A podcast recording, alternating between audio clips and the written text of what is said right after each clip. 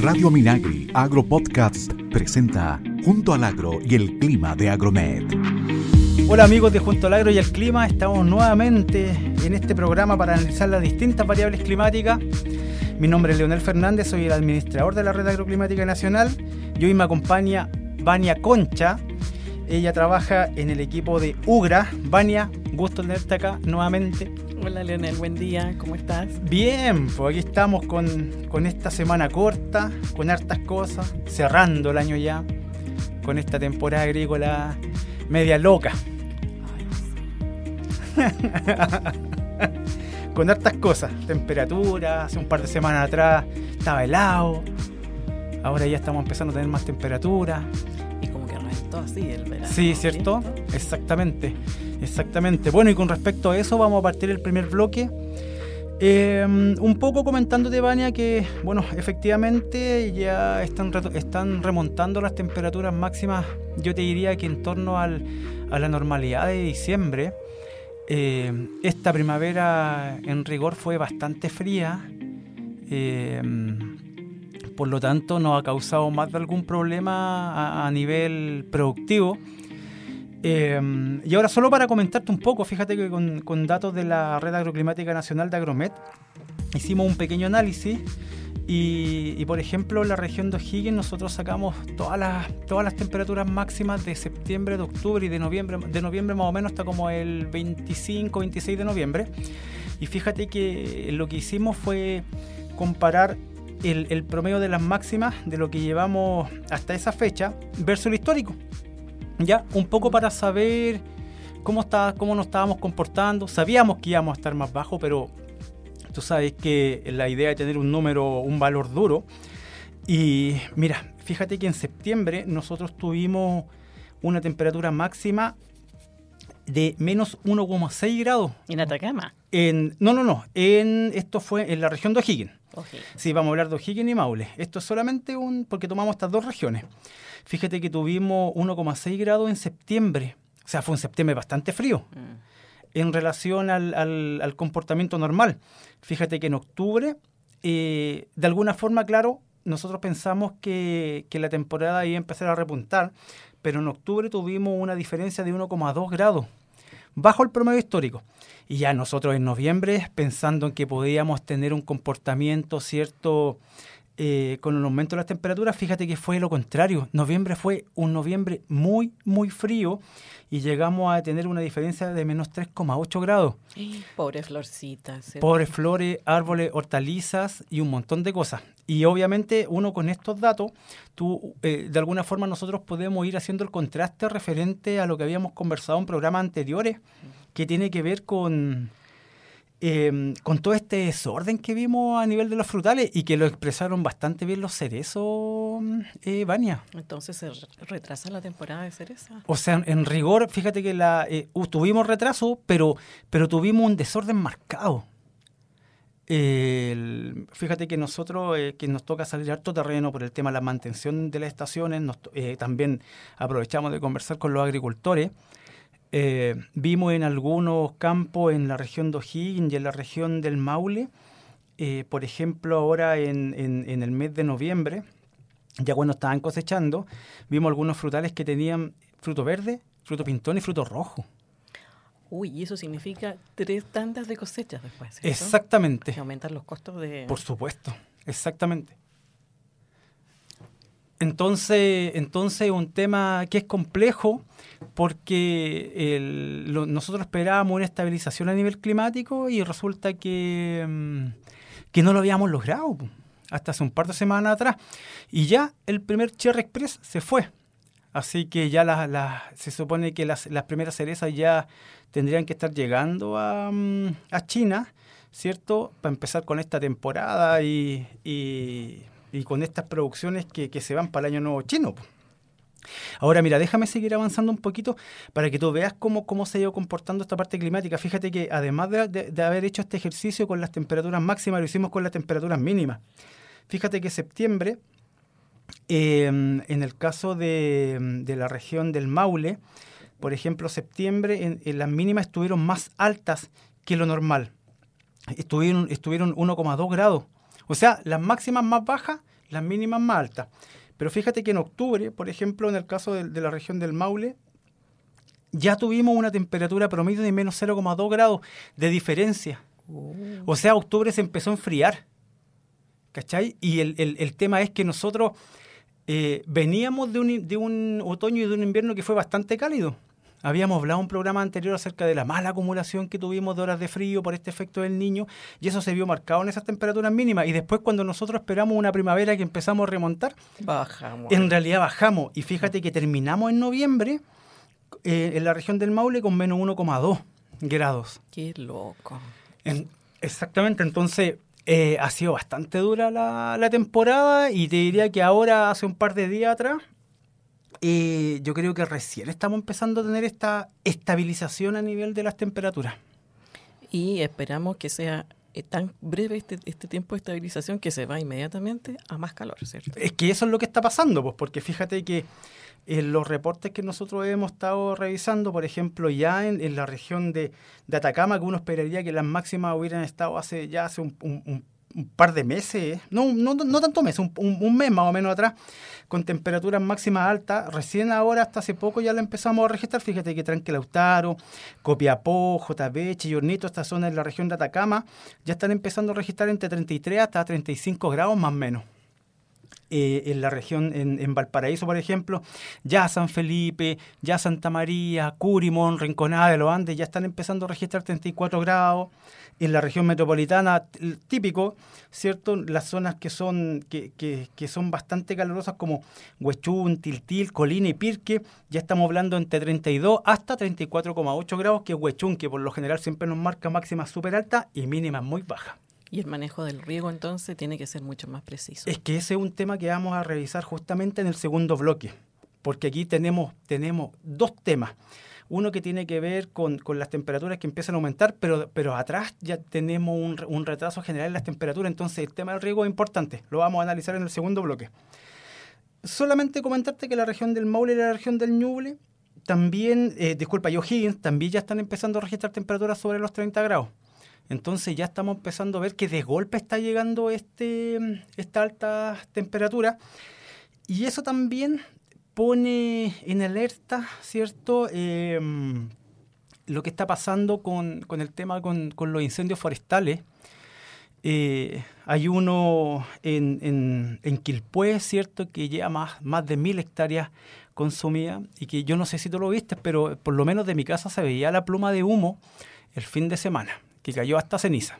Sí, sí, lamentablemente eh, ocurrió esto y esta temporada de mayor ocurrencia de incendios forestales, como lo denomina la CONAF, vamos a estar enfrentados a estos eventos más frecuentes. Y para ello, eh, la CONAF nos da varias recomendaciones que implementar en cada uno de, de nuestros predios. Por ejemplo, revisar los techos. ¿Quién revisa los techos? Que los aleros estén cerrados, que el revestimiento esté limpio, eh, que no tenga combustible, que no tenga ramitas ni maleza ahí donde están las tejas. Oye, y eso es un gran tema porque como Sí. este año llovió más, uno ve los pastos súper altos. eh, es bueno contar, digamos, del- de, la construcción de la casa o de los galpones o de todos los, los- los establos, digamos, hacer como una circunferencia alrededor. Uno cuenta 10 pasos grandes así. ¿Ya? Y en toda esa circunferencia tiene que estar libre de maleza. Un cortafuego. 10 pasos se llama eso. 10 pasos para allá, para acá, de todas las direcciones y eso limpio. Limpio de plásticos, de cachureo, de madera, de palo, de envases plásticos. de todo.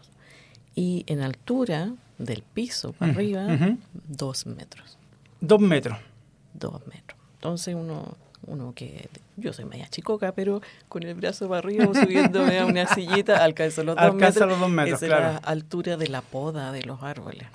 Ya, Y perfecto. De cercanía a la casa, la altura de los árboles son mínimo también 3 metros.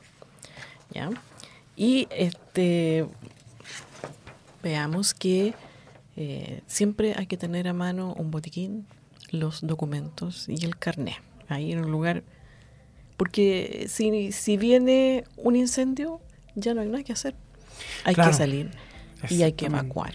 Sí, pues bastante complejo cuando los incendios ya uno pierde el control y bueno, llega bomberos, pero en realidad lo vimos en años anteriores que eh, a pesar de, contar con, un montón de, maquinaria e instrumentos, el fuego es realmente impresionante. Entonces, la CONAF nos decía el otro día, eh, eh, la mayoría de los incendios no son porque el otro hizo algo, sino que nosotros también tenemos que cuidar de los descuidos. Claro. Por ejemplo, estoy haciendo una poda y salta una chispa. Estoy arreglando una reja y salta una chispa. Mm. Entonces, eh, eh, hay muchos incendios que se inician por descuido, por cosas involuntarias. Eh, hay que tener mucha precaución para trabajar en, ciertas labores del campo que pueden producir chispas. Y no dejar, obviamente, la acumulación de poda en alguna parte, o sea, tratar de, evitar por todos los medios el, el, material combustible que pueda ser causante de un incendio y hacer este tipo de cortafuegos que se le llaman, mm. porque el, fuego o tiene que saltar 10 metros más allá. Claro, exactamente. hacerle las cosas difíciles es que se viene una, lengua de fuego. Claro, exactamente. Sí, vimos que esas lenguas de fuego pueden tener varios metros de, de largo. Sí. En, en los incendios del 2017, el 2019 el 2021, si mal no recuerdo.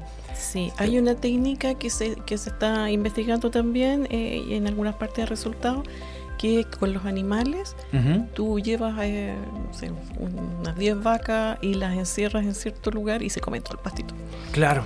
Exactamente. puedes ir con un cerco eléctrico en, los bordes de, los caminos o las cercanías de la casa y que vayan dejando el pastito cortito. No, interesante. Súper bien. Sí, ahora que se están dando estas temperaturas más altas y por lo que se ha dicho, eh, podríamos tener un, verano bastante intenso en términos de temperatura. Recordar 130 el número de CONAF. Eso, exactamente. Investigación para dar los mejores datos a tus cultivos. Sigue junto al agro y el clima. Ya estamos en este segundo bloque eh, Vania, tú tocaste un tema que es bastante interesante, ¿cierto? Acerca del aumento de las temperaturas y obviamente como eso también va impactando de alguna forma el riego. Fíjate, que nosotros en, las redes sociales del Agromet vamos semana a semana emitiendo un informe acerca de la acumulación justamente de los milímetros evapotranspirados. Esto nosotros lo empezamos a emitir desde el 1 de septiembre hasta la fecha, más o menos se emite hasta marzo por lo tanto, tratamos eh, de tener toda la temporada agrícola eh, justamente con, este valor que, es súper importante porque el agua que nosotros tenemos que ir reponiendo del campo. Y tú me hablas acerca del, justamente que, mm, acerca de este manejo que se tiene que hacer. Y fíjate que cuando nosotros manejamos, lo, eh, analizamos los números y vamos integrando esta información en la red agroclimática, en estos informes que vamos subiendo en el, Instagram de Agromet y en el LinkedIn, hasta la fecha nosotros llevamos una menos evapotranspiración acumulada que, el, año 2022 y el año 2021. Eh, déjame, Leonel, disculpa, déjame recordar, evapotranspiración se suma la temperatura ambiente, el viento, la radiación y lo que devuelve y, lo que devuelve el suelo del calor para arriba. O sea, claro, porque lo que pasa es que aquí tenemos, aquí tenemos eh, la evapotranspiración son dos componentes tú tienes la evaporación, ¿cierto?, del, agua del suelo y la transpiración de la planta. Entonces, obviamente, todo eso, eh, en base a, las variables climáticas que, acabamos de conversar, es, son los milímetros que uno le tiene que devolver al suelo. O a la planta, mejor dicho. Devolverle a la planta. Exactamente, porque siempre un valor negativo siempre pierde. Entonces, cuando nosotros hablamos de que llevamos 100 milímetros, en realidad es como 100, 100 milímetros menos por decirlo así, cuando, y, a medida que nosotros vamos, vamos en la temporada, este valor siempre va a ir aumentando. Y el agua que, que nosotros técnicamente le tenemos que ir devolviendo al, al, a, la planta en el transcurso de la temporada. Ahora, eh, con las temperaturas bajas que nosotros tuvimos al principio, ¿cierto? Ahora un poco lo que conversábamos septiembre, octubre, noviembre, este valor acumulado ha sido menor. O sea, hemos utilizado menos agua hasta la fecha. Significa que el suelo tiene más agüita guardada. O se podría decir que sí, por como tuvimos más temperaturas eh, máximas más bajas y mínimas también, eh, el, agua podríamos decir que ha durado un poco más. Si el, problema está en que eh, tenemos que ir haciendo estos ajustes justamente con esta condición que pasó este año, pero también tenemos que ponerle bastante ojo al aumento de las máximas que vienen ahora. Entonces, rápidamente esas máximas se lleven en la agüita acumulada. Exactamente. Entonces, si antes uno regaba a tantos milímetros, puede ser que ahora uno va a tener que hacer un ajuste porque la planta y el suelo debieran evapotranspirar más. Ah. Entonces hay que poner bastante ojo con eso. Obviamente esta información se encuentra disponible ¿cierto? En, en, las redes sociales como yo les comentaba y le pueden ir a hacer el seguimiento eh, entre la región de Atacama y la región de los lagos. Así que eso está ahí. Un dato súper importante. Voy a la estación meteorológica de alrededor de mi campo y ahí saco el número. Ese número, exactamente. Ahí tú tienes todo y además nosotros tenemos la información procesada que lo entregamos en las redes sociales.